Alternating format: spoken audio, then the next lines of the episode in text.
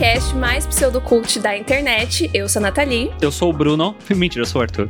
e hoje nós vamos falar sobre Luca, o novo filme da Pixar que acabou de chegar no Disney Plus e já está aí disponível na sua assinatura para assistir, entre grandes aspas de graça, tá lá disponível para todos os assinantes. Mas para falar sobre esse filme, não estamos sozinhos, trouxemos uma grande amiga muito querida que é a Mari Araújo. Gente, que chique estar aqui, sabe? O chat venceu, só quem tava lá na live do chat sabe o quanto amamos animações por aqui. Olá, que gente, sério, eu tô muito honrada de estar no Tênis Verde, dá licença, estou chiquérrima. Conta pras pessoas quem é você, o que, que você faz da vida, onde as pessoas te encontram. Me perdoa, Natália, eu não tô acostumada com isso, entendeu? Não, imagina. Me perdoa. Eu sou a Mari, arroba Itzmaraújo, acho que é muito mais fácil me achar por Itzmari por aí nas redes sociais. Eu comecei no Instagram, então acho que eu sou Instagrammer e também sou youtuber. E é isso, eu falo, tento ser tão pseudocult quanto os meus amigos aqui do Tênis Verde, mas eu acho que falta o cult, entendeu? Na minha, na minha vibe. e é sobre isso, assim, a gente fala sobre séries, sobre filmes, faço uns looks inspirados, umas maquiagens meio doida. E é isso que eu posso estar tá oferecendo para vocês hoje, entendeu? Surtos e muito, muito, muita Disney, graças a Deus. Entregando tudo, absolutamente tudo. Tento, né, Nathalie? E dando os recadinhos de sempre, se você ainda não segue a gente, siga nas redes sociais, que agora tem um monte de rede social para falar. É Twitter, Twitter, é Instagram, é TikTok, arroba Tênis Verdecast. Estamos produzindo conteúdos exclusivos para essas redes sociais, para essas plataformas, então segue lá. Segue os nossos pessoais também, Senhor Underline Arte, arroba natfanatic. E o que, que eu tô esquecendo? Da Twitch. Exatamente. Esse podcast ele é gravado ao vivo, Arthur. Você esqueceu? Hoje, especialmente, estamos aqui na Surdina, porque tivemos acesso antecipado ao filme. Acesso exclusivo. Obrigado, Rato. Obrigada, Mickey. Gente, é isso, né? Obrigada, Disney. Obrigada, Mickey. Eu falo que o Mickey ele é incrível. Vocês precisam levar ele a sério. Por isso que eu não admito ninguém não gostando da Disney por aqui. A Mari, ela tá aqui justamente para trazer esse equilíbrio, entendeu? Ela é muito fã, e aí a gente tem essa relação de amor e ódio, mas aí a gente, então, todo mundo ama a Disney no final das contas, né? Mas geralmente o podcast ele é gravado ao vivo lá na Twitch, twitch.tv barra verde, o podcast normal, o boletim do hype, que é o nosso programa de notícias, então segue a gente lá também para acompanhar as lives e ver as nossas carinhas.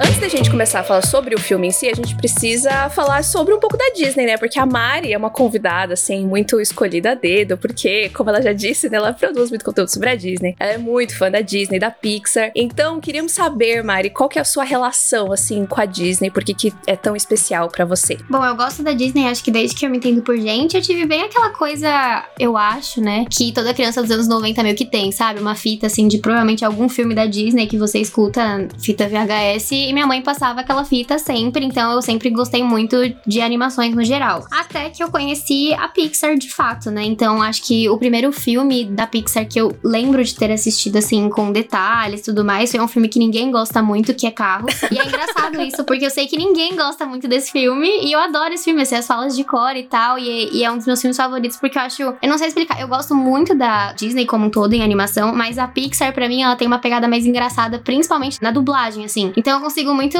Sim. Eu consigo perceber, assim, já na, na voz do personagem, quem é que tá fazendo, o jeitinho dele. Eu consegui muito pegar isso por carros, que é uma coisa que eu rachava muito bico. Eu vi várias, várias vezes. E aí que eu fui conhecer Toy Story, né? E aí foi, foi, foi. Mas eu amo a Pixar. Eu acho que a Pixar é o meu estúdio, assim, favorito de todos. Eu acho que é muito fácil você se conectar, assim, com todos os personagens. E eu acho muito bonito como eles tentam sempre trazer algum tipo de moral com algum filme, sabe? Então, sempre me toca. Uhum. Eu amo muito a Pixar. E é isso, gente sou cadelinha, entendeu? Aqui é só amor. O ódio eu deixo pra eles, aqui é só amor mesmo. Mas eu acho que o Arthur gosta mais da Pixar do que da Disney em si, né? Eu acho que sim. E é até engraçado isso que a Mari falou, porque eu acho que quem já escuta o podcast acompanha as lives e a gente sabe que eu, eu não cresci com a Pixar, com a Disney. Acho que dá pra botar as duas. Mas eu não cresci com a Disney. Eu sei de todo o mito das fitas VHS, verdezinhas e tal.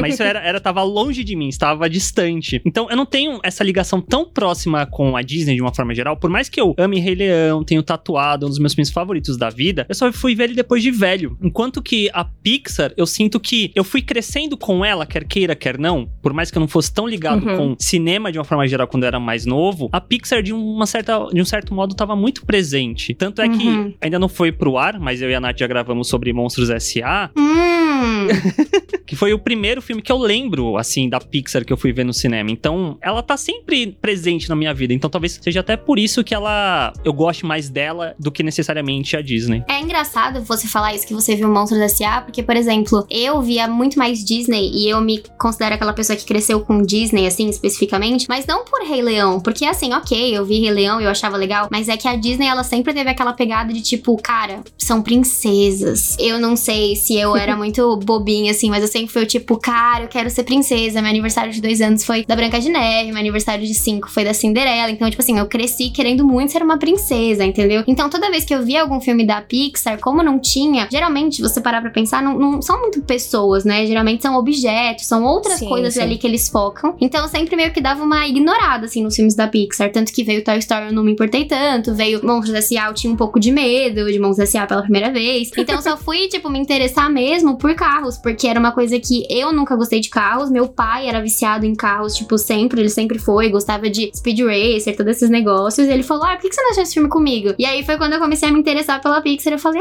Ah, não é que tem como você criar aí uma historinha muito bacana sem ter pessoas? Legal. Sem ter princesas? E aí eu me apaixonei muito, né? E foi esse negócio com Monstros S.A. também. Me apaixonei pela Boo, fui vendo que dava pra, pra ir além, né, do que a gente conhece. Isso acabou virando meio que uma marca registrada, assim, da Pixar, né? Essa coisa de criar universos novos de coisas inusitadas, né? Tipo carros que falam, uma cidade inteira de monstros e tal. Então a gente sempre espera alguma coisa surpreendente da Pixar, né? Alguma coisa que a gente nunca tinha pensado que daria pra fazer uma história, de criar personagens, e eles vão lá e fazem, e faz a gente pensar de alguma, de alguma forma, né? Eu acho que isso é muito legal. Eu também não tenho uma relação muito próxima com a Disney, mas eu fiquei refletindo muito depois que a gente gravou o episódio sobre o Monstro S.A. e tal. Eu tenho três filmes, assim, da minha infância, eu diria, e dois deles são da Disney. Só que eu, assim, foram os únicos filmes que eu assisti novinha, sabe? Que foi Mulan e Monstros S.A. E o terceiro filme é a Escola de Rock, que eu assisti 500 mil vezes e que me marcou muito. Então, eu não sou uma, uma cria da Disney, mas ao mesmo tempo tem dois filmes que me marcaram muito e que ainda são extremamente especiais pra mim até hoje. E eu acho que também tem muito do lance do universo da Disney, né? Que eu acho que a Mari entende mais sobre isso. A Mari trabalhou na Disney e tudo mais. Então, não é só o filme, mas é todo um estilo de vida, né? Um- uma forma de se pensar e de se viver e tal. O que, que você tem a dizer sobre isso? Você que experimentou isso na pele.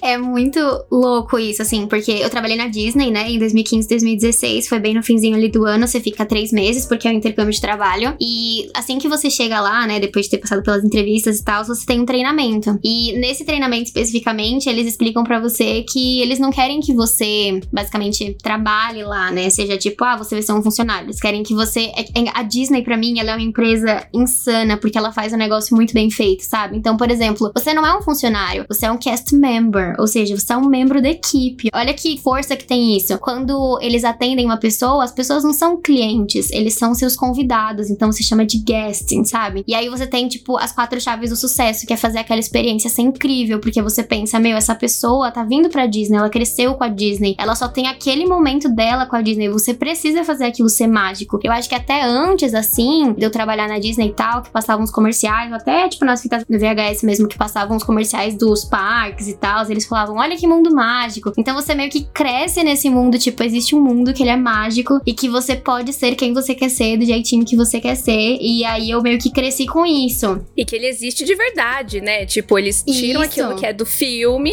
e, e colocam num espaço físico e você pode viver aquilo. É tipo, é muito é mágico isso, mesmo. né? é, você se sente a pessoa ali realmente, tipo, que tá vivenciando seu próprio filme da Disney, seu próprio musical, e aí tem as paradas. Então é, é um negócio assim, é muito insano. Eu fico arrepiada, gente, sério, porque eu amo muito a Disney. É muito doido, assim, ver o quanto mexe comigo, porque eu não sabia do quanto eu gostava dessa empresa até eu me dar conta que eu gostava dessa empresa, sabe? Porque eu acho que a Disney é um negócio que, quando você meio que cresce com ela, ela tá em você, sabe? Tipo assim, tá impregnado. É- você não entende o quanto você gosta, tá só em você, entendeu? É muito doido. E falando um pouco, até, voltando pra Pixar, uma coisa que eu até fico meio chateada é que, por exemplo, a Pixar até tentou fazer uma princesa, né? Que foi a Merida. E deu tudo errado, Uhum. tadinha. Valente, eu acho que é um dos filmes menos vistos, assim, um dos mais flopadinhos, assim, Sim. da Pixar. E eu fico muito chateada, porque criou-se esse negócio de que, tipo, ah, a Disney é o negócio mais mágico e a Pixar, ela fala com levemente adultos. Ou, ah, a Pixar, ela é mais disruptiva porque ela faz o seu brinquedo falar, um carro falar. Ela cria coisas, ela faz o seu sentimento falar. E aí ela volta pra uma princesa, sabe? E aí as pessoas meio meio que quebraram esse negócio, tipo, poxa, eu esperava mais da Pixar quando eles fizeram a Merida, sabe? Aham. Então é meio, é meio, foi meio chocante, assim. Eu também nunca esperava que a Pixar fosse fazer uma princesa. Pra mim foi, foi uau, assim. E, e eu não acho que seja ruim um filme, mas é que como a Pixar criou a gente nesse padrão Pixar, que eu acho que é muito mais elevado, você espera uma coisa sempre muito uau, sabe? Você não espera ah, uma princesa. Sim, E sim. não que Merida seja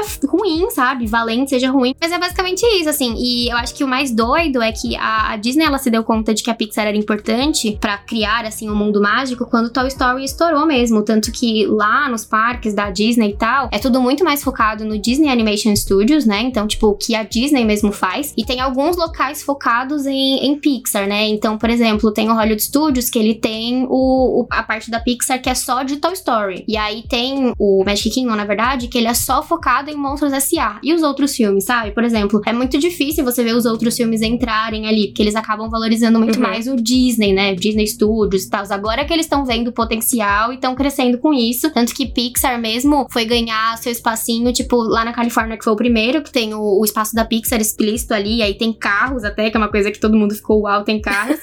E lá em Paris eles fizeram Ratatouille, sabe? Então, tipo, ali eles colocaram umas Ah, é sempre ver, muito né? espalhado. E aí, acho que em algum lugar, não sei se foi na, na Tóquio ou por ali, que eles fizeram o Procurando Nemo. Então, eles foram espalhando ali, porque eles falaram: olha, realmente tem potencial a Pixar. As pessoas gostam mesmo da Pixar, sabe? E aí eles foram colocando. É, é até engraçado isso que a Mari falou, porque se a gente pensa, o parque da Disney por muito tempo era o Disney Animation, porque era o que existia de Disney mesmo. E aí depois, com o tempo, a Disney comprando Uhum. outras propriedades que hoje em dia tá mais comum pra eles, comprou a Pixar. Então, daqui a Uhum. alguns anos a gente vai começar a ver parques temáticos, atrações da Pixar. O próprio, a própria Marvel, né? Dá pra colocar isso hoje em dia também, que tá ganhando Sim. o seu próprio Uhum. espaço. Eu acho que isso acaba também sendo um reflexo muito das gerações que estão crescendo com a Disney, com esses novos produtos. E aí, o- quanto mais as Uhum. pessoas crescem, mais gerações vão passando, esses outros produtos também vão ganhando espaço no- nos parques também pra fazer parte dessa magia. Sim, com certeza. Mas eu acho que a, a Disney mesmo, ela foi notando que com o passar do tempo, eles foram ficando meio que atrasados, sabe? Por exemplo, e eu falo isso, eu amo a Disney, mas eu sei que eles não são assim o auge do uau, vamos ser super disruptivos aqui e criar coisas super incríveis e maravilhosas. Tanto que a Tiana, a única princesa negra que tem, demorou anos pra ter, entendeu? Porque tiveram que ir lá pra Disney e falar: olha, tá na hora, entendeu? Já deu, já, de Já você passou fazer da hora. mesmas. Entendeu? E não é que foi, tipo, eles fizeram porque, nossa, eles são bonzinhos e, poxa, como a Disney quer se enquadrar, sabe? Não, eles pensaram muito no lucro e tal. Tanto que a Tiana, inclusive, ela não tem nenhum parque, nada, nenhuma atração da Disney focada nela. Por que que não tem? Entendeu? Mas tem, tipo, um trilhão de belas, tem um trilhão de Cinderelas. E não que seja ruim, entendeu? Mas por que não? Como também tem Sim. pouquíssimas coisas de Mulan. Então, acho que eles acabam explorando e eles vão sempre muito mais pelos tradicionais ali do que tentar fazer alguma coisa diferentinha, sabe? Ou explorar ali pessoas que gostam daquilo. E aí, principalmente com, com a Marvel e com Star Wars, que eu acho que é uma coisa que eles foram comprando agora, né? Eles foram vendo que, uau, as pessoas gostam de princesas e elas também querem ir pra uma guerra nas estrelas. Uau! Elas também querem Sim. Brincar de Guardiões da Galáxia, sabe? Então tá tudo certo misturando as coisas. Eu acho que isso eles estão aprendendo agora. O que eu fico, por uma parte, feliz, entendeu? Tipo, que bom que vocês estão indo por esse caminho. Mas eu também fico, caraca, demorou, hein? Tipo, você podia ter visto isso Sim. por mais tempo, sabe? Tipo, que demora foi essa até você chegar nesse caminho. Mas enfim, papos para outros podcasts, perdão. Sim, mas é muito legal ver essa sua perspectiva também como fã de que enxerga essas coisas também, né? Porque tem gente que meio que, ah, puxa, a Disney é incrível e ela nunca errou. E, tipo, tem alguns erros sim, mas de, de uma forma ou de outra eles estão tentando também recuperar esse tempo perdido que, enfim, não vai recuperar, né? Passou muitos Uhum. anos, mas na medida do possível eles estão tentando trazer mais diversidade, histórias mais diferentes mesmo, né? Mais Uhum. diversas pra todo mundo se sentir incluído nessa magia incrível que eles vendem pra todo mundo, né? É isso, e eu acho que entrando muito mais nisso, tipo, você pode ser sim um grande fã da Disney. E você pode ter críticas. Você ter uma crítica ao negócio não significa que você não vai ser fã, entendeu? Então, tipo, tá tudo certo você ter críticas. Porque é muito difícil uma coisa ser 100% perfeita. E aí eu acho que eles foram crescendo e foram aceitando as críticas do que tá acontecendo. Eu fico feliz por isso. E eu quero que continue, sabe? Eu não quero que pare aí também. Meu, começou, vamos Com lá. certeza. Vamos continuar, vamos fazer isso acontecer. E é isso, assim. Eu acho que, pra, pra mim, principalmente, a, a Pixar, ela tá sempre a um passinho à frente. Mas também nem tanto, se você parar pra pensar. Já que Soul teve o primeiro protagonista negro só agora. Mas aí a Pixar também, ela Sim. se respalda daquele negócio de, ah, mas é que a gente fazia os brinquedos falarem. Tá, mas por que que você não colocou então um Andy negro, sabe? Então eu acho que a- Uhum. até a Pixar, que sempre se falou assim, ser tão disruptiva e tal, ela também tá vendo que ela precisa também se modernizar, entendeu? Em alguns aspectos. Sim. E é isso. É sobre isso. É sobre isso.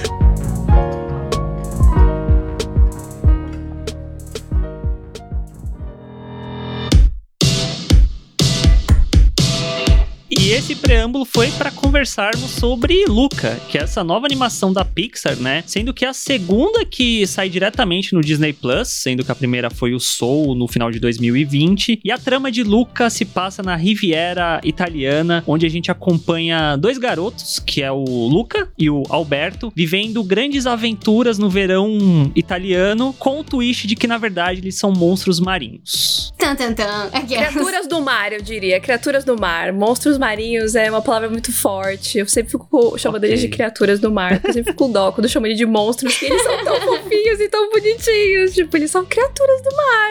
No meu coração, eles são aquele H2O meninos sereios. Que é, pega a mesma vibe ali. Então tá, então qual- quais eram as nossas expectativas para Luca, né? Como o Arthur falou, foi a segunda animação que chegou direto no Disney Plus, né? Soul foi um puta sucesso, todo mundo ficou enlouquecido, chorou tudo, ganhou Oscar, foi aquele surto. E aí a gente soube que o Luca também ia entrar no Disney Plus. Arthur, o que, que você esperava? Porque você gostou muito do Soul, sobre o filme da vida do Arthur. Então você primeiro, qual que eram as suas expectativas? É, sendo total sincero com vocês duas, era, era um zero. Zero. Eu sabia. Tipo, eu cheguei a ver o trailer e falei, nossa, é tão não minha vibe, eu sinto. Só que talvez eu ter ido com baixas expectativas foi benéfico pra mim, talvez. Eu sinto. É, geralmente, geralmente com pouca expectativa é bom porque você tem a possibilidade de se surpreender, né? De ser algo mais, mais positivo do que negativo, se a sua expectativa tá, tá alta, né? Mas e você, Mari? Você diria que suas expectativas eram moderadas? Porque zero, com certeza, não, não era, né? Eu sou uma pessoa que sempre boto muito minha confiança na Pixar, entendeu? Mesmo que seja ruim, eu falo, não, vai ser incrível, vai ser maravilhoso. Mas eu vou ser sincera e vou falar que, antes da pandemia, eu fui assistir Dois Irmãos, que é um dos, foi um dos últimos filmes aí que a Pixar fez. E eu fiquei muito decepcionada, porque eu esperava uma outra coisa. E eu sei que foi porque eu tinha grandes expectativas, eu esperava umas coisas diferentes e tal. E eu acho que talvez não tenha me tocado tanto também, porque eu sou filha única, né? E eu acho que tem esse problema de Uhum. quando você não tem um irmão e você não sente ali aquela conexão com alguma pessoa nessa vibe e tal. Então, pra mim, Dois Irmãos foi uma coisa muito. Ai, eu senti muito mais do mesmo. Então, quando veio Soul, pra mim foi um negócio muito. Uau! Era isso que eu queria da Pixar. Minha Pixar ainda está viva. Tipo, que bom! Eles ainda existem. Yes! Eu fiquei muito feliz. E foi um filme, assim, que mudou muito a minha perspectiva da vida. Eu ainda falho muito, porque toda vez que eu falho, eu penso: olha lá, Soul, vai viver sua vida, aproveita agora. Soul deve estar. Entendeu? Eu sempre. eu- toda vez eu paro e falo, não, por Soul, tem que fazer por Soul. E aí, quando eu vi Luca, eu achei uma vibe muito. Eu tava com muito receio de ser uma coisa meio dois irmãos, assim. Porque são dois meninos e tal, então tinha muito receio de, de pegar essa, essa mesma vibe. E aí eu vi o trailer e eu achei a coisa mais fofa do universo. E eu falei, não, vou dar esse voto de confiança para a Pixar. E aí minhas expectativas já estavam mais altas, né? Como você pode ver, não consigo brincar de ser moderada com a Pixar. E eu amei esse filme. Acho que não foi vibe Soul, mas acho porque tem narrativas completamente diferentes. Mas eu fiquei muito surpresa positivamente, assim. Eu gostei muito mais do filme do que eu achei que eu fosse gostar até. E é isso. E as suas, Nath? É engraçado isso tudo que vocês falaram, da expectativa e que expectativa baixa. Foi assim que eu fui assistir Dois Irmãos. Porque eu já tinha ouvido tanta coisa sobre o filme, tipo, meio, ah, é um filme qualquer e tal. Eu demorei super pra assistir. Eu só fui assistir quando ele entrou. Acho que era na época ainda que as coisas da Disney estavam no Prime Video. Foi que eu assisti. Oh, nossa. É, eu, eu demorei pra caramba. Foi um dia que eu tava assim, sem fazer nada. E como tem o Tom Holland no elenco, né? eu preciso esticar esse filme dele, da filmografia dele e tal. Mas eu também tinha achado muito legal o, o universo. E aí eu acabei gostando bastante. Tipo, não é um filme que, nossa, que, que eu me pego pensando nele. Mas, tipo, eu super me emocionei e tal. E eu fiquei emocionada também é, de saber sobre a história do, do diretor em relação é, à ideia do, do filme, o lance da, da fita lá, do pai dele, não sei o quê. Eu sempre fico meio chorosa com isso. Mas não, não foi nada muito assim, nossa, filmaço. E aí o Soul eu achei muito bonito, mas não, não me pegou tanto, assim. Acho que não era uma mensagem que eu tava precisando tanto, mas eu super me identifiquei. E aí o Luca eu tava empolgadinha porque eu achei lindo. Tipo, o trailer é um negócio que enche os olhos. E eu tenho um fraco por criaturas marinhas, assim. Eu gosto muito de sereias, então eu já tava tipo, hum, quero. então eu tava bem empolgada, mas eu acho que eu não esperava gostar tanto, assim. Tipo, acho que eu gostei muito mais do que eu, do que eu imaginava. Me emocionei muito no final. Então acho que foram, foram expectativas atendidas, no geral, né? Pra quem uhum. tava com baixa e moderada e alta, todo mundo saiu feliz.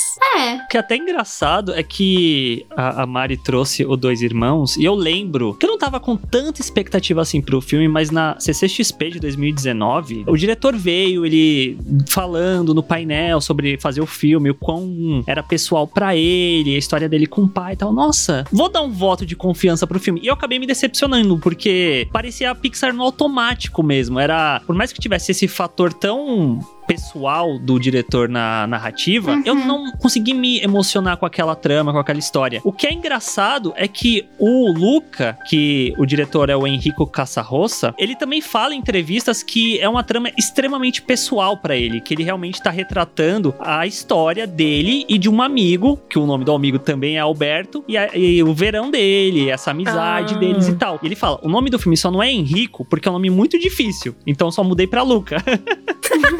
sabia. Na hora que você começou a falar, eu falei assim, cara, acho que eles trocaram o nome do protagonista porque, sei lá, eles iam ter que diminuir Rico. pra rico.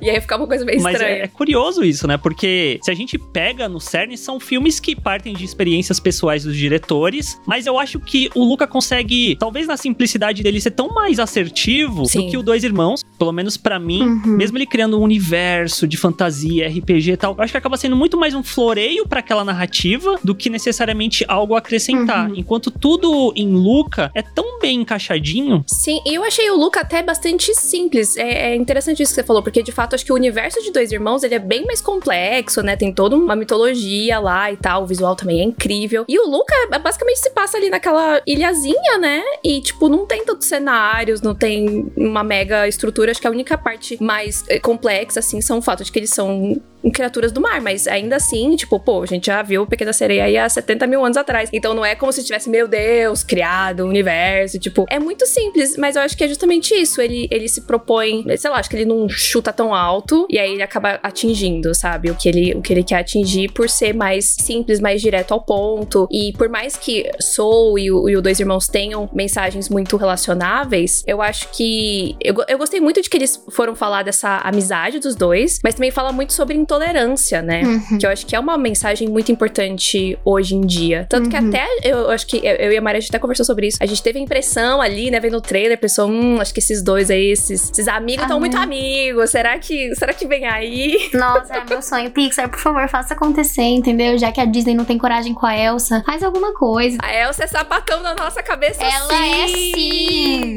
E acabou, gente. Não, não tá auto-explicação. Mas eu achava que a Pixar, ela ia ser ousada nisso, sabia? Quando eu vi o trailer, eu pensei, caraca, eu acho que a Pixar vai. Eu acho que dessa vez ela vai. E eu tava muito ansiosa para ver se eles realmente iam, porque o Luke é o protagonista, né? E ia ser com o melhor amigo dele, que também é muito ali protagonista. Então eu falei, cara, vai acontecer. E aí, quando não aconteceu, eu fiquei um pouco decepcionadinha, assim. Mas ao mesmo tempo, eu entendi a, a mensagem. E falando sobre simplicidade desse filme, eu acho que é muito sobre vários filmes da Pixar se você parar pra pensar. Porque, por exemplo, eu amo Divertidamente. Divertidamente é o meu filme favorito. E eu não acho que é um filme, assim, super complexo. Porque a história em si, se você não ligar muito pra galera dos sentimentos, que eu sei que é o principal. Mas se você ligar pra Riley, de fato, ela não faz muita coisa. Ela tá lá, ela Sim. muda de cidade, ela fica chateada, ela pensa em ir embora, ela volta. Olha que simples, é muito simples. E eu acho que Luca vai nessa mesma pegada. É, é simples, o que ele quer é o que ele vai lá. E tá tudo muito bem explicadinho, não precisa de floreio, porque você entende é aquilo, entendeu? E quando o filme é assim mais simplesinho, pelo menos para eu entender, para mim fica mais fácil. A mesma coisa de Soul, que eu acho que também é uma coisa muito simples de você entender. Logo no momento você capta o, o que eles querem dizer, e aí você, claro, tem o plot do tipo, uau, quer dizer muito mais. Eu acho que o Luca não tem isso, tudo certo também não ter. Mas eu acho que ele te Sim. ganha pela simplicidade. Eu acho que Dois Irmãos, o que eu fiquei meio, meio assim com Dois Irmãos é que ele cansa, né? Porque realmente é tanta coisa. Tem uma hora na aventura deles ali que você já tá cansado. Diferente de Luca, que ele não cansa cansa e ele ainda toca num ponto que eu nunca tinha visto o estúdio falar assim tão abertamente, que eu acho que é realmente a intolerância. De tipo, caraca, como que as pessoas não aceitam e por que que não aceitam? E não ter uma resposta específica do porquê não aceita, né? Sim. Pra mim foi muito forte, do tipo, caraca, eu acho que a Pixar quis tocar num ponto aí e ela acertou em cheio. E eu acho que realmente é a grande moral ali deles, que era um negócio que eles nunca tinham feito ainda. Eu ainda não tinha visto, pelo menos, e se eles fizerem algum outro filme que vocês imaginam, me falem. Mas eu realmente acho que eles nunca tinham tocado no assunto e nem a Disney tocou em nenhum outro filme dela. Porque eu acho que se a Pixar não tocou, a Disney muito menos. É, com certeza. Eu acho que até o Monstros S.A., se a gente for parar pra pensar, também fala um pouco de intolerância, de você ter medo ali de algo que você não entende, que você não conhece. Mas eu acho que o Luca, ele coloca de uma forma muito mais é, pé no chão é, essa intolerância com qualquer pessoa que seja diferente, né? De minorias ou de outras sexualidades e tudo mais, né? Então, por isso que eu, eu, eu jurava que, que ia lá mesmo, entendeu? Eu jurava que ia ser um casalzinho. Eu também, eu tinha certeza.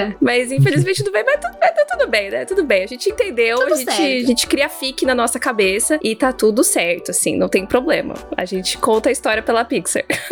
Mas é muito bom que tinha uma hora no filme que eu tava muito, não, vai rolar em algum momento, porque. Eu tinha o- certeza, gente, certeza! Eles agarrados na moto, na bicicleta, entendeu? Puxa vida. O, o Alberto com ciúme e tal, aí depois eu. Ah, mas- Ai, não, gente, Ai, gente. Sei lá, eu realmente acho que um, um Luca 2 vem aí pra eles serem um casalzinho, ou até, porque a, a Disney tá meio assim agora, né? Eles geralmente falam assim, ah, não é. Aí chega na, no ano que vem, no mês do orgulho LGBT, e fala, não, porque na verdade o Luca é sim, sabe? É, dá uma de J.K. Rowling, né? Não, na verdade, sempre esteve aqui. A Disney vai twittar que, na verdade, eles são um Pois casal. é, eu acho que, que não, não duvidaria se isso acontecesse no futuro. Eu acho que eles só não tiveram a, a coragem mesmo. E eu acho que realmente foi um teste. Porque pra mim a Pixar ela é muito de testes, assim, sabe? Então ela meio jogou pra ver o que, que a galera ia pensar. E eu acho que. Possivelmente vem aí. Eu acho que se tiver que entrar, assim, um, um romance LGBT em algum momento da, da Disney, acho que vai entrar pela Pixar. Ah, inclusive, aproveitando só um grande parênteses aqui, é, essa semana eu tava assistindo uns curtas no Disney Plus, da, da coleção deles que chama Launchpad, e tem dois curtas que eu assisti que justamente tocam, um toca mais e o outro um pouco menos, que falam justamente de, de protagonistas que estão falando sobre sexualidade, sobre identidade de gênero. Então, um Uhum. dos curtas é o Encarando Meus Segredos, que é sobre uma garota que é americana, mas ela também é mexicana, e ela é uma vampira, e aí ela, ela tem uma crush ali numa menina que é vampira tal. Então, tipo, não é explorado exatamente a sexualidade dela, mas isso é presente, isso é bem claro. E tem um outro que esse foi, assim, o que me, assim, me destruiu, que chama The Little Prince, e aí tem SS entre parênteses, então é The Little Princess. Ah. Entendeu? Que é sobre um garotinho, é dois amigos, né? Dois meninos que se conhecem na escola. Um deles é ele dança balé Uhum. e ele é super, tipo, ele gosta de coisas cor-de-rosas, ele brinca de boneca tal. E ele acaba se aproximando desse outro garoto que é tipo um típico garoto hétero, assim, né? Que joga. Acho que ele joga basquete, não sei o quê. E aí eles têm famílias muito diferentes também, né? Porque o garotinho que dança balé, os pais estão super de boas e tal. E o cara, que é o pai do, do outro menino lá, acha um absurdo, porque esse menino usa rosa, porque olha isso, ele parece uma menina. Então eu achei muito legal de ver essas duas histórias dentro do Disney Plus, assim. Principalmente o The Little Princess, porque ele não mede palavras. Uhum. né? Ele realmente tá falando sobre aquilo. E eu acho que é muito legal sobre. Porque esse, esse projeto todo são justamente trazendo novas vozes, diretores e tal, pequenos, pra poder conseguir contar essas histórias. Então, esses dois curtas, eles foram feitos por pessoas que têm essa vivência. Então, eu acho que também é, falta um pouco pra Disney, de uma forma geral, trazer essas vozes. E Sim. não só tipo, ai, a gente aqui, a gente precisa preencher lacunas Uhum. de diversidade, então a gente precisa contar essas histórias. Tipo, traz essa galera, traz diretores, roteiristas que tem essas histórias pra contar da mesma forma que o moço do Dois Irmãos contou a história sobre o pai dele. Por que a gente não Uhum. tem uma mulher lésbica contando sobre como que é se descobrir numa animação da, da Disney, entendeu? Uhum. Eu acho que isso seria faria muita diferença pra empresa, pros estúdios de uma forma geral. Eu acho que tá vindo aí, e eu penso muito que tá vindo aí porque a Disney ela tá testando justamente no Disney Plus, né? Então, por exemplo, tem esses dois curtas que você viu que estão no Disney Plus. Eu sinto que eles já estão colocando em algumas séries. O fato deles colocarem uma série como High School Musical, The Musical The Series, que para mim é, é, uma das grandes séries sem ser Marvel, né? De fato, é focando em personagens assim que já ganhando essa representatividade como Carlos. E aí agora ele também eles lançaram aquela série Big Shot que também fala sobre é um relacionamento entre duas meninas. Então acho que eles estão tentando entrar nesse Sim. nesse mundinho, sabe? Aos pouquinhos, porque o que eu sinto com a Disney é que eles têm muito medo de perder quem eles já conseguiram, de fato, sabe? Tipo, aquelas famílias Uhum. tradicionais já já estão com a Disney, então eles têm medo de perder essa galera, então eles sempre vão muito aos pouquinhos. Só que eu acho que pelo menos tá vindo aí. E eu, eu acho que, que Luca é, é importante até nesse fato, porque por mais que eles não tenham de fato um romance e a gente fale sobre intolerância, eu acho que como casa certinho é o, o fato deles não colocarem um, um- um- um casal LGBT e falar de intolerância. Eu acho que casa muito ali, meio que no, sabe, no, no subtítulo ali. Porque pra mim a, a Pixar Uhum. sempre fala em entrelinhas. Eu acho que talvez eles colocaram isso como uma forma tipo, será que se a gente colocasse vocês também não iam ser intolerantes, igual estão sendo aí com, com o Luca? Eu sinto sempre que eles tentam dar umas alfinetadas na gente, e nas pessoas que estão assistindo, sabe? E eu vi várias coisas Sim. do diretor falando que ele queria muito que fizesse sentido não apenas pras crianças, mas principalmente sobre a intolerância pra galera adulta já, né? Pra que a galera adulta conseguisse se colocar ali e falar: olha, vocês são assim, não é o que o filme tá fazendo, é somos assim. Exato. O que podemos fazer para mudar, né? Principalmente porque criança não tem muito essa maldade, né? Criança, tipo, quem, quem coloca isso na cabeça das crianças são justamente os adultos, a, a sociedade que vai ensinar isso. Mas no final das contas, apesar de eu ter querido que rolasse um casal, eu acho que eles usam justamente esse lance da criatura do mar pra poder. A gente consegue aplicar isso a qualquer situação de qualquer minoria. Então, eu acho que Sim. muito mais gente vai acabar se identificando justamente por ter esse rótulo fantasioso, entre aspas, né? Que você pode aplicar a vários tipos de intolerância, a várias pessoas e tal. Então, talvez por isso também que eles não tenham colocado é, algo muito específico pra se aplicar. Abranger um público maior, né? Mas sabe o, o que eu, o que eu penso também? É que faz muito sentido essa questão da intolerância, principalmente a, a sexualidade, dentro do contexto do filme, porque eles se transformam e eles têm que esconder quem eles são de fato, por conta da intolerância dessa cidade. E Sim. é um detalhe que às vezes passa, mas eu fiquei tão chocado e fiquei tão surpreso que quando eles se mostram quem eles são e as pessoas daquela cidade meio que aceitam, a gente vê que tem umas duas senhorinhas que também eram criaturas marinhas e, e que estavam ali há quantos anos, né? Que, é, que com certeza são um casal também, gente. Gente, gente, juro. Gente, juro, eu tô muito arrepiada. Eu achei muito foda. Pra mim, esse é o melhor momento do filme. Sim! E assim, eu realmente acho muita sacanagem eles não focarem nessas coisas, porque eu acho que eles têm medo de focar em coisas demais. Mas a Disney sempre joga esses negocinhos nos detalhes, né? Por exemplo, a Bela Fera tem lá o LeFou dançando com um carinha no meio do baile. Todo mundo, ah, não, porque realmente era gay. E aí agora ele está com essas duas senhorinhas que com certeza são um casal. Ninguém vai me- vai me falar que não são, porque elas são. E, e sabe, o quanto elas tiveram que se esconder, porque elas achavam que. E, gente, olha quanto isso faz sentido. Na época delas, Exato. não era aceito e agora está sendo aceito. Sério. Ai, gente, tô arrepiada. Eu amo a Pixar, não dá, não. É aquele momento explode a cabeça, meu Deus, eu amo cinema, porque realmente foi um detalhe muito especial. Eu amo cinema demais. E até mesmo pegando o que a Nath falou de coisas que tem no Disney Plus, também tem uma série de curtas da própria Pixar, né? Que é o Pixar Shorts, que demorou um pouco pra sair, mas eu fui dar uma olhada agora, chegou no streaming, que é o Segredos Mágicos, que é um curta feito por essa galera experimentando e tal, que a gente acompanha o Greg, que vai meio que trazer a família pra casa dele, e a grande questão é que ele é um homem gay, ele já tem um relacionamento com o cara, e ele quer apresentar o, o namorado, eu acho que namorado é marido, eu não lembro, e aí ele fica com medo, ele fica com receio do que, que o pai vai achar, o que, que o pai vai sentir em relação a isso, e aí acontece uma mágica lá, e ele acaba trocando de corpo com o cachorro dele, e aí as coisas vão acontecendo, mas você vê que já a Pixar mesmo está abordando Tudo. isso, e tem isso dentro do Disney Plus também, né? Eu acho que o próximo passo mesmo é Uhum. eles fazerem isso num longa-metragem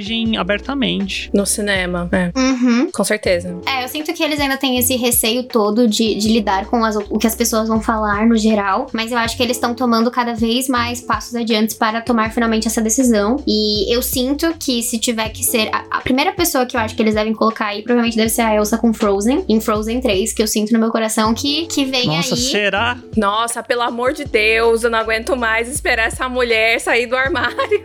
Eu- gente, sério, Eu, de verdade, eu tô sentindo muito. E algo no meu coração diz que vem muito aí e que eles estão traçando esse caminho. Nem que seja, tipo, pra aparecer no finalzinho de Frozen 3, ela com a outra menininha, tipo, dando uma beijoca. E vai ser lindo. Nossa, sério. Mari, da sua, da sua boca que, que vá pra, pros céus, que Deus ilumine, mande pro Mickey. Fala, ó, tem que acontecer isso aqui, mano. Porque, puxa vida, é- essa aí é uma que, que me dói, assim, tipo, Uhum. mesmo não, não fazendo parte da Uhum. comunidade LGBT, eu fico assim, tipo, mano, pelo amor de Deus, sabe? O negócio tá tão aí. Uhum. Tá tudo indicando, só faz, só aceita. Eu fico meio desesperada. E sabe que é muito doido? Eu fiz um TCC da faculdade sobre princesas da Disney, né? E aí eu focava especialmente em três específicas, que eram a Mulan, a Elsa e a Moana. Então eu tentava pegar três gerações diferentes. Tecnicamente não tão diferente entre a Elsa e a Moana, mas enfim. E aí eu, eu meio que perguntava pra várias crianças, assim, porque no meu TCC era um documentário. Então eu perguntava pra várias crianças, tipo, ah, o que, que você acha da Elsa? E se a Elsa não tivesse um príncipe? E elas estavam tipo, não, eu adoro a Elsa porque ela não tem um príncipe, porque ela é poderosa, ela é uma heroína e ela não tem um príncipe. E aí, tipo, nas minhas perguntas eu falo assim, tá, mas e se ela não quiser ter um príncipe? Tudo bem? As crianças, tudo bem, eu quero ser a Elsa, também não quero ter um príncipe, sabe? E aí, tipo, você vai notando que é uma coisa que a- essa geração já não tá comprando mais, entendeu? Então não tem por que eles ficarem Sim. insistindo em uma coisa que não precisa mais agora, entendeu? Talvez naquela época em que eles faziam as outras princesas precisasse, mas agora não precisa mais. Então eu sinto que tá vindo aí demais. É, veio a raia na minha cabeça É, agora. a própria Raya, né? A Raya também acho que já foi um bem diferente. E a outra, outra vibe ali também, ela com a menina lá, entendeu? Ai, Sentimos vibes também. A gente. Ou talvez a gente, a gente quer fazer casal com todo mundo, talvez. Talvez. Disney, a gente sabe o que você quer, Disney. A raia Ana Maria lá, Ana Maria. Ana Maria. Então, na Maria. Ana Maria. Sim, a Raya e a, e a Ana Maria. Pois é, mas vem aí, em algum momento vai vir, gente. Eu confio. Mas o que, eu, o que eu fico feliz desses personagens é que eu acho que não é uma. Apesar da gente estar sentindo e tal, querer muito que eles saiam, eu acho que não é uma coisa que a gente tá forçando eles, entendeu? Eu acho que já é pra ser, tá no core do personagem mesmo, entendeu? Tipo, sempre foi. É. Acho que rola ainda um pouco de medo deles assumirem, mas é o core daquele personagem. Tipo, é, entendeu? Não é que a gente tá Sim, forçando porque a gente quer que entre nesse padrão. Porque você sente que é, entendeu? Dá pra ver no personagem. A mesma coisa como você vê a Cinderela e você sabe que ela vai ficar com o príncipe. Então, já estão criando personagens Sim. nessa, sabe? Já nascendo pra isso, assim. Então, eu acho isso muito foda. Eu acho que isso é muito foda, tudo isso que a gente tá conversando, porque eu acho que quando eu terminei de ver o filme, eu falei, ai, legal, bonito. Mas quando eu pensei, tipo, ah, a gente vai fazer podcast, o que, que a gente vai conversar? Eu achei muito legal como quanto mais a gente pensa nesse filme, eu sinto, mais legal ele fica, mais Uhum. interessante ele fica. Então, eu acho que o Luca, o Luca tá crescendo aí no, no meu coração ao longo deste papo. Queria só deixar isso registrado. Mas, Nath, esse é o mundo da Pixar, entendeu? Quando você pega e você começa a destrinchar o negócio, só vai entrando mais. É que eu não gosto de Acho que Dois Irmãos, porque eu nunca sentei e conversei com alguém, assim. Mas se a gente chamar alguém pra essa conversa que tenha gostado muito do filme e comece a montar os pontos positivos, talvez eu saia daqui panfletando Dois Irmãos, entendeu? Porque eu sou dessas. Quando começa a destrinchar o negócio e me mostrar coisas que eu não tinha percebido antes, ou que, tipo, eu só terminei com aquele sentimento de, ah, é uma coisa legal, nada muito demais, e as pessoas me falam, não, é demais sim, olha esse detalhe aqui. Eu fico, nossa, verdade, esse detalhe Sim, isso faz diferença. E eu sei que pode não ter ligação nenhuma, assim, e po- posso estar falando completamente nada a ver, porque eu sou dessas teorias malucas. Você me conhece, né, Nathalie? Sim. Sim, eu sou realmente das teorias malucas, mas pra mim, Luca ter saído no mês do LGBT, do orgulho LGBT, pra mim significa muito. E é isso, eu sou terrorizando mesmo, porque eu sou dessas, eu nasci pra isso. Não, e o pior é que se a gente for parar pra pensar, era pra ter saído no cinema, né? Era pra Era. tanto Soul quanto Luca terem sido lançamentos no cinema. Então, tipo, é isso que a gente acabou de falar. Tipo, ah, tem muita coisa legal, mas no Disney Plus eles precisam levar pro cinema. Eles iam levar. É só que a pandemia não permitiu algumas coisas, né? Então a gente não teve. A gente não teve o primeiro protagonista negro da Pixar no cinema. Uhum. Infelizmente, ele teve que ficar no Disney Plus. Mas pelo menos, né, a gente teve acesso, pelo menos todo mundo pôde assistir em casa seguro. Ganhou um Uhum. Oscar e tal, não perdeu esse tempo. Mas então eu tô muito empolgada pro que vem aí no futuro, né, por conta disso. Porque eu acho que já tava tudo ali, mas a pandemia deu um, um atrasinho aí em algumas produções. E eu queria falar que eu acho que. Eu, eu não sei se vocês também sentem isso. E se vocês não sentem, por favor, me contem agora. Mas eu sempre acho que quando é uma, um filme da Disney, ela acaba divulgando muito mais quando eu falo que é da Disney e animações mesmo. Por exemplo, eu vi eles divulgarem bastante Raya, eu vi eles divulgarem bastante Cruella. Acho que Cruella foi o a mais mesmo, porque eles gastaram realmente muito. Mas eu vi eles divulgando Sim. bem pouco Soul, bem. Aí eu, eu vi eles divulgando depois Soul que eles viram que estourou, sabe? E aí agora, por exemplo, eu não vejo tanta, tanta coisa assim de Luca. E eu acho que a, a vibe, já que não tem nessa divulgação, a vibe da própria Pixar, não sei se foi uma decisão da Pixar também, né? Mas de colocar ser gratuito, porque não teve toda essa divulgação, faz com que muito mais pessoa consiga assistir gratuito, eu digo, dentro da plataforma, né? Porque a gente sabe que gratuito, gratuito, mas enfim. Sim, sim. Sem, sem um custo a mais do que a Isso. assinatura, né? que pra mim era o mínimo, eu acho que faz com que mais pessoas acessem o negócio e queiram ver e nasça essa curiosidade, faz com que gere pelo menos esse burburinho. Porque se você espera Sim. muito, você meio que perde. E por mais que Raya tenha sido divulgada, etc., pra mim ela perdeu, entendeu? Ela, ela perdeu justamente o burburinho e as pessoas comentarem, porque teve esse acesso antes, que as pessoas acessaram antes e depois elas não ficaram com vontade de ver. É que realmente, assim, Cruella foi um negócio que pra mim ultrapassou o que todo mundo esperava, porque realmente se tornou um negócio que todo mundo começou a falar, e aí realmente valeu a pena, mas Raya não foi isso, e Raya poderia ter sido, entendeu? Sim, sim. A conversa fica espalhada, né? Porque Isso. não- a galera não tá assistindo todo mundo junto, falando todo mundo junto na mesma, no mesmo momento. Que foi o que aconteceu com o Soul, né? Tipo, todo mundo ficava falando, nossa, porque você viu esse filme? Porque, meu Deus, porque eu morri com esse filme, eu morri com esse filme, morri de chorar com esse filme. Ai, que triste, né?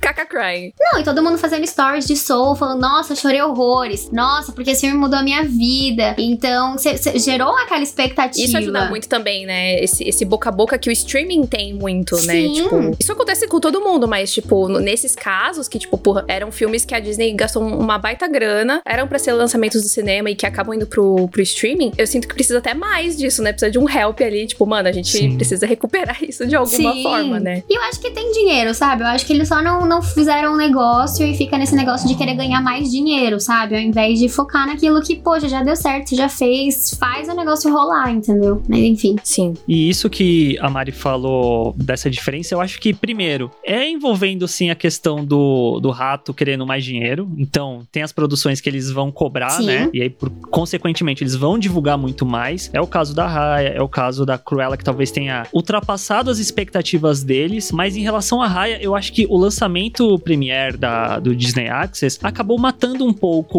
o falatório em torno do filme no lançamento dele. Tanto é que, passado o tempo que agora ele tá disponível pra assistir gratuitamente mesmo, você não vê as pessoas voltando pra conversar ou quem assistiu pela primeira vez explodindo em relação a esse filme. Falando alguma coisa. Uhum. E se eu não me engano, até na época mesmo que decidiram colocar Luca pro, pro Disney Plus sem pagar a mais por isso, eu não lembro exatamente qual foi a conclusão, mas eu vi que tinha pessoas, animadores, a galera artística mesmo dentro da Pixar, que tava se sentindo preterida dentro do estúdio, no sentido de que por que que Soul e Luca foram pro serviço Uhum. gratuitamente, enquanto que Raya, por exemplo, foi pago. Eu lembro que rolou essa conversa Uhum. numa época. Sim. E eu conversei até com a Nath sobre isso, né? Porque eu, primeiro eu tava muito feliz que não ia ter que cobrar pra isso e tal. Então eu fui super animada a conversar com a Nath. Aí a Nath me trouxe essa visão, né? Tipo, ai, mas os criadores ficaram meio chateados, sabe, Mari? Porque não foi pro cinema e aí eles acabaram não ganhando também o acesso pro ML e tal. E aí eu fiquei pensando pelo outro lado. E eu entendo o quão frustrante deve ser você fazer um filme lindamente para o cinema e ele não, não Uhum. trazer o retorno. Mas eu acho que. É que eu não sei também, posso estar bem enganada. Mas em relação à Pixar, eles fizeram isso com dois irmãos e foi bem no começo da pandemia e deu tudo errado, porque Dois Irmãos, pra mim, foi um filme que flopou muito da, da própria Pixar, Sim. assim. Tipo, coitados, eles não esperavam. E eu acho aí que é até um, um próprio receio, talvez, da Disney de ter medo de que isso aconteça com outros filmes da, da Pixar, assim, se não for pro cinema. Aí eu acho que eles acabam fazendo isso. Talvez não, talvez esteja viajando. De que talvez, se eles colocassem um custo a mais, as pessoas não vão pagar. Eu acho que sim. Eu acho que menos, assim, do que pagariam pra ver Raya ou a Cruella. Porque Uhum. Raya ainda pagaram a mais. Porque eu acho que se fosse qualquer outro filme da Disney, as pessoas não pagariam. Mas é que eu acho que pagaram a mais porque era uma nova princesa. E fazia realmente muito tempo que a Disney não fazia uma nova princesa. E eu ainda acho que Raya flopou. E Cruella, cara, pra mim, Cruella foi um negócio que eu não esperava que fosse tomar essa proporção que tomou, de verdade, gente. Porque explodiu, assim. Claro que boa parte pelo figurino e por ela ser uma vilã. Eu acho que as pessoas gostam desse negócio de ter uma história de uma vilã. Mas eu não sei por que de fato explodiu, assim. Porque realmente ultrapassou os limites. Assim, eu tenho receio mesmo de que a Disney veja isso e fale: não, porque agora vai, entendeu? Vamos fazer tudo pago agora. Porque não é assim, sabe? Tipo, calma, foi um pontinho fora da curva. Não faz isso se tornar uma coisa comum, sabe?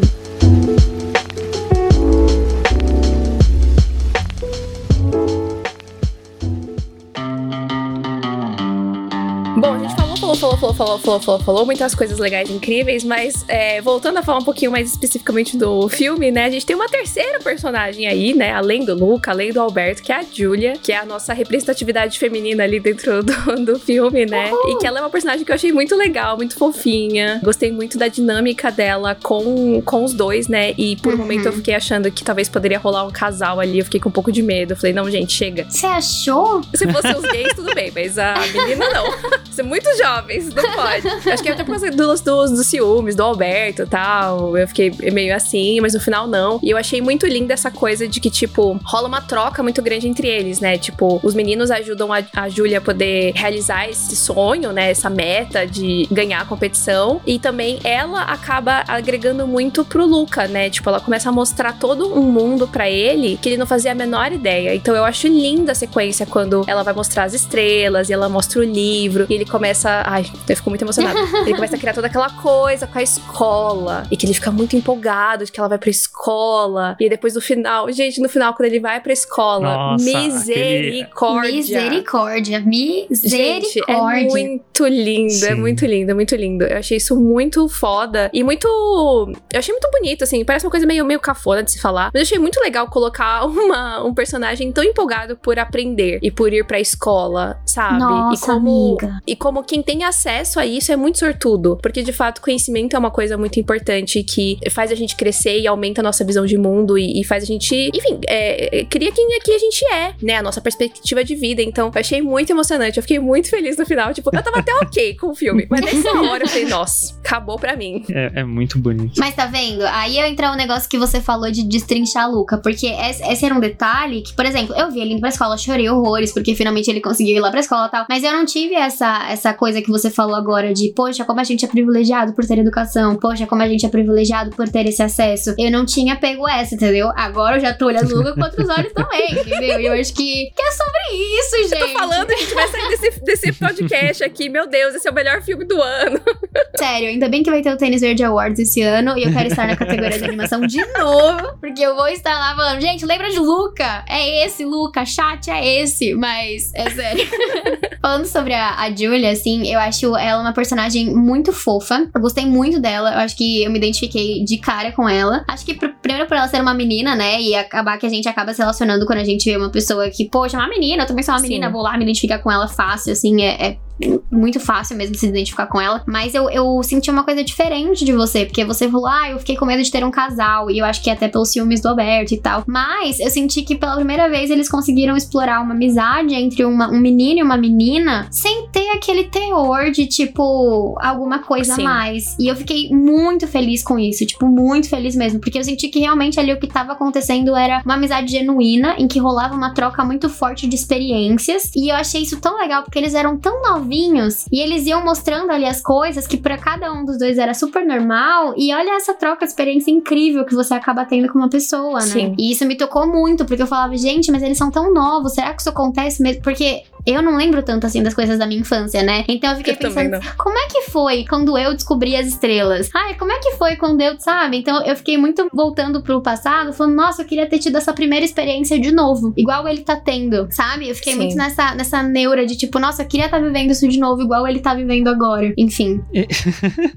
Uma coisa que eu pensei agora, nossa, amo cinema. É que é uma dinâmica meio batida, mas enfim. Ah, não vai falar que é batida, não. Você me respeita. Foi super inovadora, incrível e maravilhosa, Eu brincadeira. ia falar que me lembrou muito a dinâmica do Harry, do Ron e da Hermione nos primeiros filmes do Harry Potter. Com certeza. Ah. Dessa amizade mais próxima do Harry com a Hermione. E o Ron meio, eh, mas é Hermione. É, é, tipo, Ranzinza. é meio. Tipo, eu achei legal isso pensando agora. Sim, e eu acho muito bonitinho porque, tipo, na hora que o Alberto se revela, né, que ele mostra que ele é uma criatura do mar e tal, rola aquele momento meio de, de surto, de pânico, e aí o, o, Luca vira meio que as costas pra Nossa. ele, né? Na hora que o Luca apontou o dedo, eu juro pra vocês, eu fiz. "Ah!" Eu não esperava, eu não esperava. Eu também. Gente, juro, quando ele apontou o dedo, gente, sei lá, algo saiu de mim. Alguma coisa estava muito errada nesse momento. E aí eu fiquei pensando, olha isso! Pixar, o que você está fazendo comigo? Foi uau. Que é de novo puxando essa coisa, tipo, de como é, quem sofre esse tipo de, de, de preconceito e tudo mais, acaba fazendo esse tipo de coisa pra se proteger, Sim. né? Porque não quer ser visto como é, aquilo lá, né? No caso aqui, como um monstro, mas, enfim, que, que a gente pode aplicar a qualquer outra situação, né? Você meio que fica tentando, tipo, ah, não, eu não faço parte disso. Não, eu não sou negro, eu sou moreno, sabe? Uhum. Coisas assim pra se proteger, né? Não, eu não sou gay, eu sou. Eu só, só gosto de beijar homens, mas eu não sou gay, tipo aquelas, né? Tentando camuflar a situação. É, então, e eu acho que é muito importante essa parte, porque mostra o quanto a gente acaba sendo intolerante com pessoas que a gente se relaciona, tipo, que é igualzinho a gente, porque a gente tem medo de se assumir de alguma forma, de ser quem a gente é. Então a gente acaba ficando nesse negócio de, de ser intolerante com nós mesmos, assim. E não porque ele, Sim. ele não gostava de ser quem ele era, mas porque ele viu pessoas fazendo aquilo e ele achou que aquilo era Uhum. certo também. Então eu vou fazer também Exato. porque eu vi pessoas. A sociedade moldou ele, né, a fazer isso. É isso! Porque ele mesmo, ele não tinha essa maldade, essa, essa visão de tipo, nossa, ser assim é errado. Ele não tinha isso. E aí, quando ele viu que era errado, ele reproduziu. E aí eu fiquei muito em choque, porque é muito o que a gente faz hoje em dia, assim. É, e, e, infelizmente a gente faz, né? E as coisas acabam acontecendo. Uhum. Tipo, a gente acredita achando uma coisa. Aí alguém fala que é errado, eu falo, não, então deve ser errado mesmo. E aí você acaba acreditando que isso é o errado sem Sim. se perguntar, será que isso é errado mesmo? Eu achei muito, muito forte. Eu acho muito legal que depois desse susto, quando a Julia e o Luca voltam pra casa e ela joga água sem querer ali nele, e aí e a- ele Uhum. acaba mostrando que ele também é uma criatura do mar, você vê que ela não tem uma reação, tipo, negativa. Ela teme por ele, porque ela sabe como as pessoas ali são tal. Então eu achei muito fofo que a Julia ela tem essa coisa boa dentro dela, né? Eu acho que isso transparece em tudo que ela faz. Uhum. É na determinação dela de querer acabar com o reinado do cara lá, esqueci o nome dele. Qual é o nome do homem? Do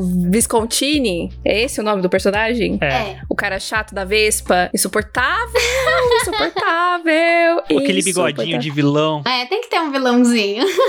Gente, muito chato. E sabe uma coisa que eu fiquei reparando? Que eu falei, gente, eu acho que isso é meio estereotipado, assim, sobre os italianos. Que era, tipo, tudo que, que acontecia, Santa Mozzarella, Santa Gorgonzola, sabe? Eu fiquei, tipo, Uhum. mano, os italianos não devem falar isso de verdade. Pixar, pelo amor de Deus. Cada hora falava um queijo lá, menina. É, então, eu acho que nisso eles acabam pecando mesmo. Aí eu fiquei até pensando, e aí, Arthur, você que é uma pessoa que, que entende mais bastidores do que eu, temos algum italiano, assim, dentro do, do- dos roteiristas, dos diretores, dos, sabe? Porque eu sei que você é a pessoa que entende dessa parte aí. Porque eu fiquei pensando, porque quando tem alguém pra avisar, tipo assim, olha, está estereotipado demais, vamos tirar, alguém avisa, né? Aquele negócio, tipo assim, É. meu, se é seu amigo, ele avisa. E provavelmente não deveria ter ninguém, e eles só passaram e foram, entendeu? O diretor é italiano. Ele é italiano?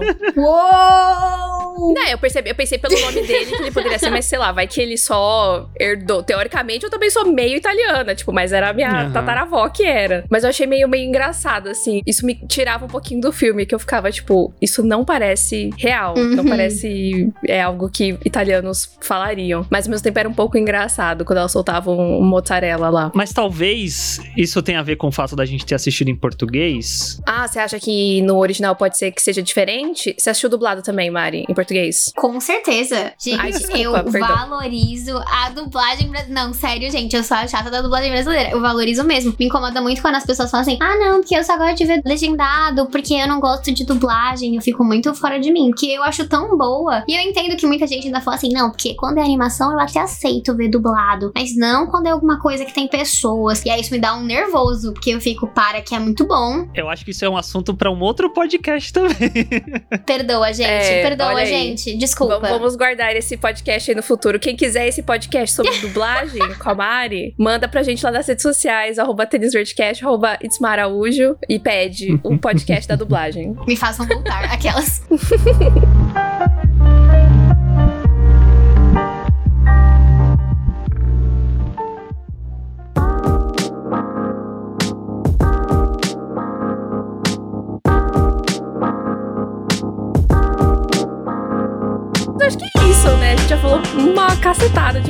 Mas acho que em resumo é isso. O Luca é um filme muito lindo. Ele é lindo visualmente, né? Ele tem efeitos maravilhosos, assim, a, a Pixar realmente cada vez fica melhor. Uhum. E também tem uma história muito bonita e que tem todas essas mensagens aí que a gente às vezes nem percebe, mas quando a gente para pra pensar, tá tudo ali. Então acho que vale muito, muito, muito, muito, muito a pena assistir. Já tá lá, se você é assinante do Disney Plus, já tá lá. É só dar o play Já tá lá, vai lá ver. e aproveitar. É, fácil assim. E dublado, brincadeira. Não, super acho que tem que ver dublado também. Adorei a dublagem. Eu amei a dublagem, eu achei que ficou ótimo. Meu também, Tem gente. até a Cláudia Raia no elenco. Sim!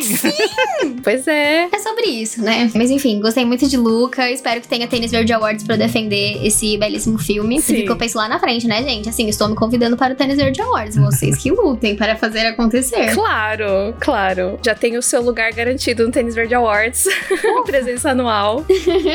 Mas é isso então, gente. Mari, muito obrigada mesmo pela sua participação, por ter topado aqui, bater esse papo com a gente. Foi maravilhoso, de verdade. Muito obrigada mesmo. Gente, eu que agradeço, de verdade. Eu sei que às vezes eu fugi um pouco do assunto, perdão, mas é um assunto que eu realmente gosto e eu gosto muito de vocês, assim. Acho que a conversa simplesmente flui, sabe? E é muito doido. Esse negócio de podcast pra mim é muito doido, porque eu nunca tinha participado de um e eu sempre escutei muito Tênis Verde e agora estar conversando com vocês é muito tipo, uau, eu estou realmente conversando com eles, entendeu? Eles estão. Como se não conversasse com a gente do WhatsApp, entendeu?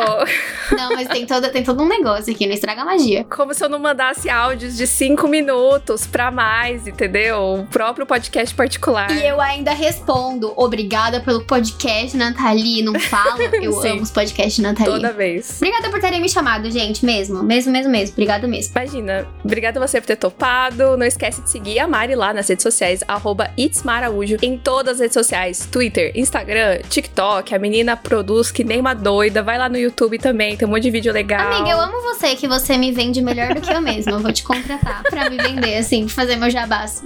Olha lá, divulga aí, Nathalie. Arthur, quais são as redes sociais do Tênis Verde? As redes sociais do Tênis Verde, Nathalie, que bom que você perguntou. É arroba Tênis Verdecast no Twitter, no Instagram, no TikTok. Somos TikTokers agora, somos jovens, velhos jovens. É, segue a gente em todas essas redes. Segue a gente também lá na Twitch. A gente faz live toda semana, gravando podcast ao vivo, boletim do hype, você pode seguir. Se você tem uma conta no Amazon, Amazon Prime Music, Video, o Amazon da vida, você pode dar um sub gratuitamente pra gente lá. Cogita dar que ajuda demais o nosso trabalho. E segue os nossos pessoais também, arroba NatFanatic e arroba Senhor Underline Art. E nos vemos na semana que vem. E é isso. Nos vemos semana que vem. Tchau! Obrigada, Mari. Tchau! Silêncio, Bruno!